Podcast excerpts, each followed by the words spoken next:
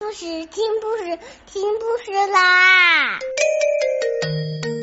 重要的事情说三遍，小屁哒啦啦，明天见！快来听故事吧！And suddenly his shoes felt rather tight, oh, and rather small. Ouch! They're quite sprinting urge to find them a new feet. So he set off through the woods at once, wondering who had met.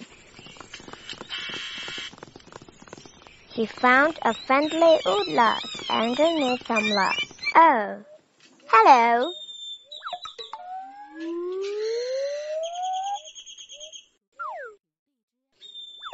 Caterpillar asked, Would you like my wooden clocks? Woodlouse said, Love them. I think I'll do a jig. Caterpillar said farewell. Bye, then set up up a twig. He crawled right past a stick insect, but didn't even see.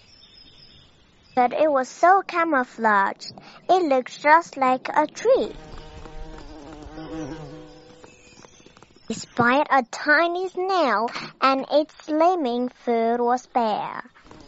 Caterpillar said, I love it if you take a pair. Hmm? But snails have just one foot, although they really quite like two. Snail said, Whoa, but he only took one shoe. He walked beneath a spider dangling from above. Caterpillar called. I bet my slippers you would love. Spider said, I do. They'll keep my feet as warm as toast. Caterpillar thought they were the ones he'd missed the most.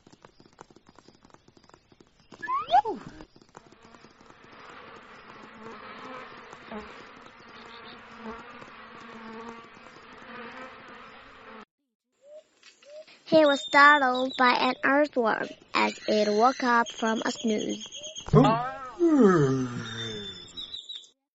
Caterpillar said earthworm does not need any shoes.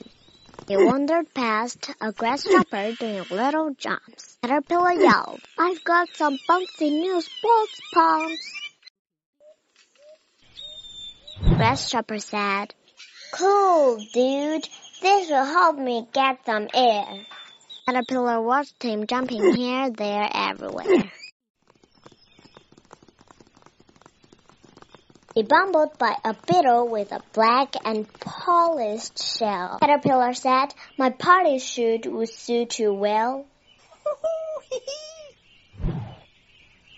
Beetle answered, Thanks, they are hard and shiny, just like me.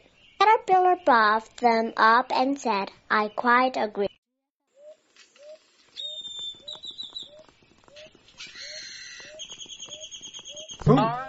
And so just one last shoe remained. Just one all on its own. Caterpillar took it off. It sat there all along. He felt quite sad. He didn't want to waste the shoe, you see. And there, upon the leaf, he spied a tiny, lonely flea. Caterpillar asked him, Would you like a place to live? I have one shoe left over. I've got this urge to give. Flea jumped in and looked around. This shoe's so big! Hooray! There's tons of room for me and all my friends can come and